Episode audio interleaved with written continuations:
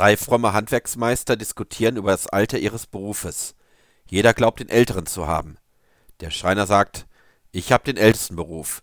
Wir haben schließlich schon die Eiche Noah gezimmert. Antwortet der Gärtner, das ist doch gar nichts. Mein Beruf ist noch älter. Wir Gärtner haben schon den Garten Eden im Paradies gepflanzt.